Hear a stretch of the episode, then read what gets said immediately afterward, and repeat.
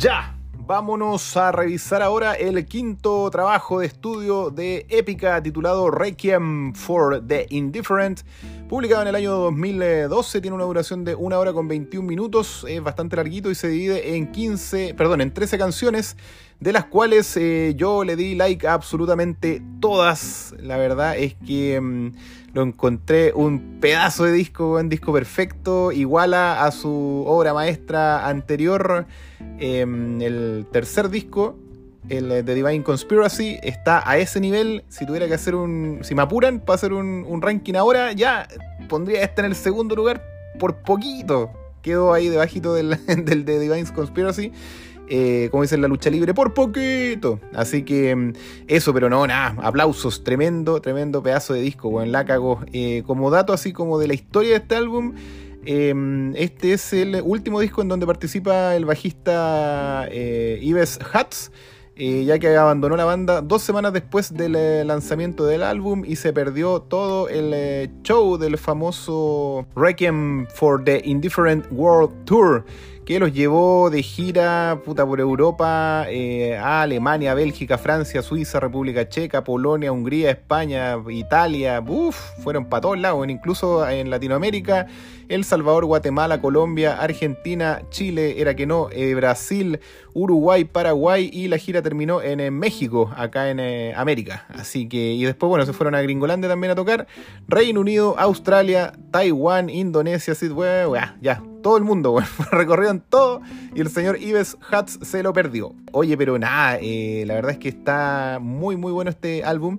Eh, como les digo, está al nivel del, de Divine Conspiracy eh, y además hay que destacar que es una mejora muy importante respecto a su álbum anterior que revisamos en el episodio pasado junto a Virgilius, el Design Your Universe el cual por lo menos yo le di un 69% de efectividad en ese, en, ese episodio y em, claramente esto de, un 69 a un 100%, pues se saltó eh, la categoría de disco correcto, eh, muy bueno, discaso y disco perfecto. Así que cuatro categorías, tremenda, tremenda mejora, la cagó, weón. No, demasiado buena esta weá. Eh, de hecho, dejé, a ver, les digo al tiro, creo que fueron eh, nueve en, eh, en playlist, si no me equivoco. Sí, nueve para playlist de las 13 canciones, casi el disco entero. La verdad es que lo encontré demasiado bueno. Si tuviéramos que hacer una revisión de los 13 temas, a ver, dividámoslo por la mitad. Partamos por la primera parte, del track 1 al 6. Ahí le di eh, bueno, el primero es una intro que parte piola, igual le di like, pero del track 2 al 6 la cagó, en todos les di like y playlist, todos para todos la, la, playlist, la cagó, weón.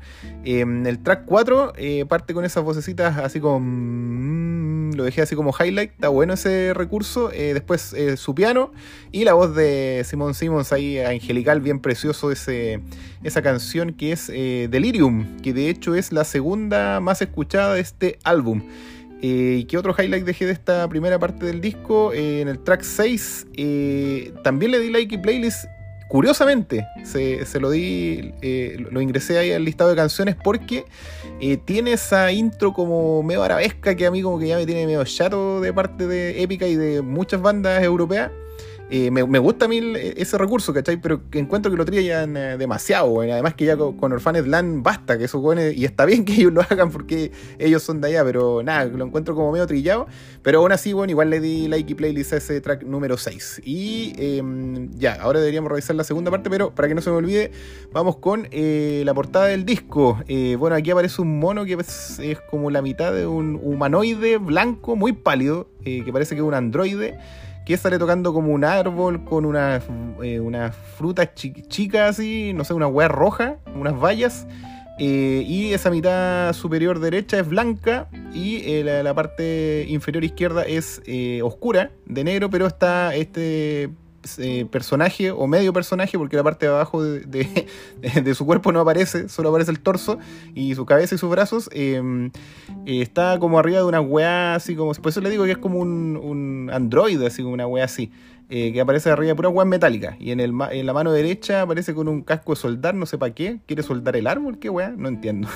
Pero igual encuentro que la estética de esta weá se parece harto al al video del eh, Storm de Sorrow, que es el, el sencillo de este disco, que de hecho, por razones obvias, también es uno de los más escuchados del álbum, con más de 8.500.000 reproducciones en Spotify. Y en el tercer lugar estaría el track número 2, Monopoly on Threat, que tiene 1.300.000 reproducciones a la fecha. Así que nada, sí, coincido completamente con los eh, radio escuchas de Spotify.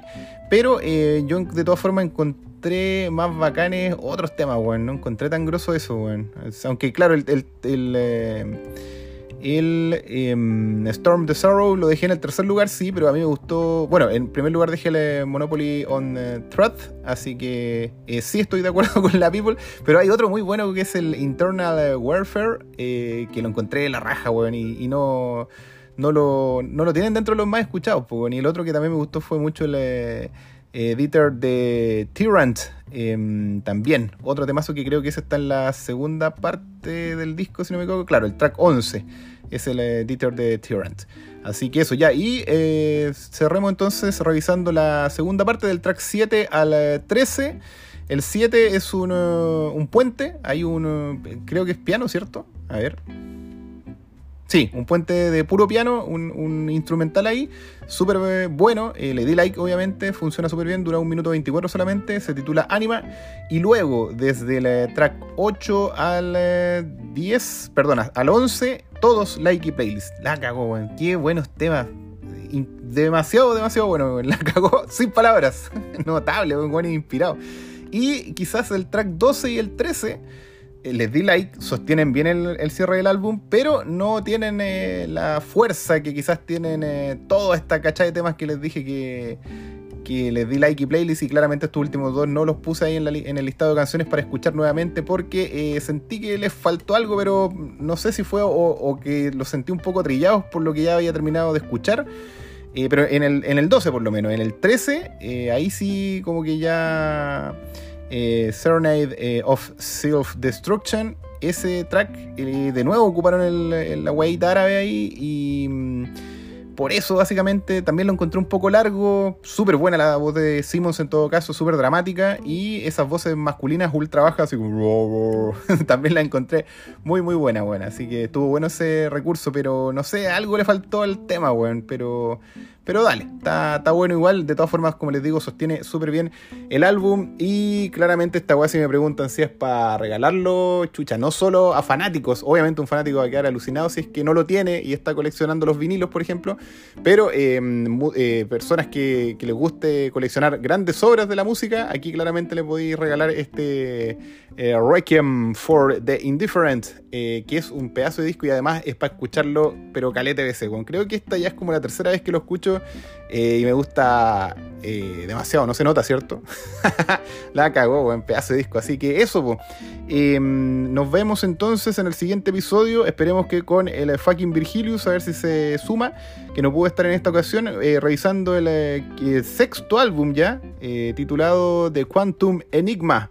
Si es que no me equivoco, sí. Ese es el sexto álbum de esta banda de metal sinfónico. Y nos vemos ahí. Que estén bien. Chau.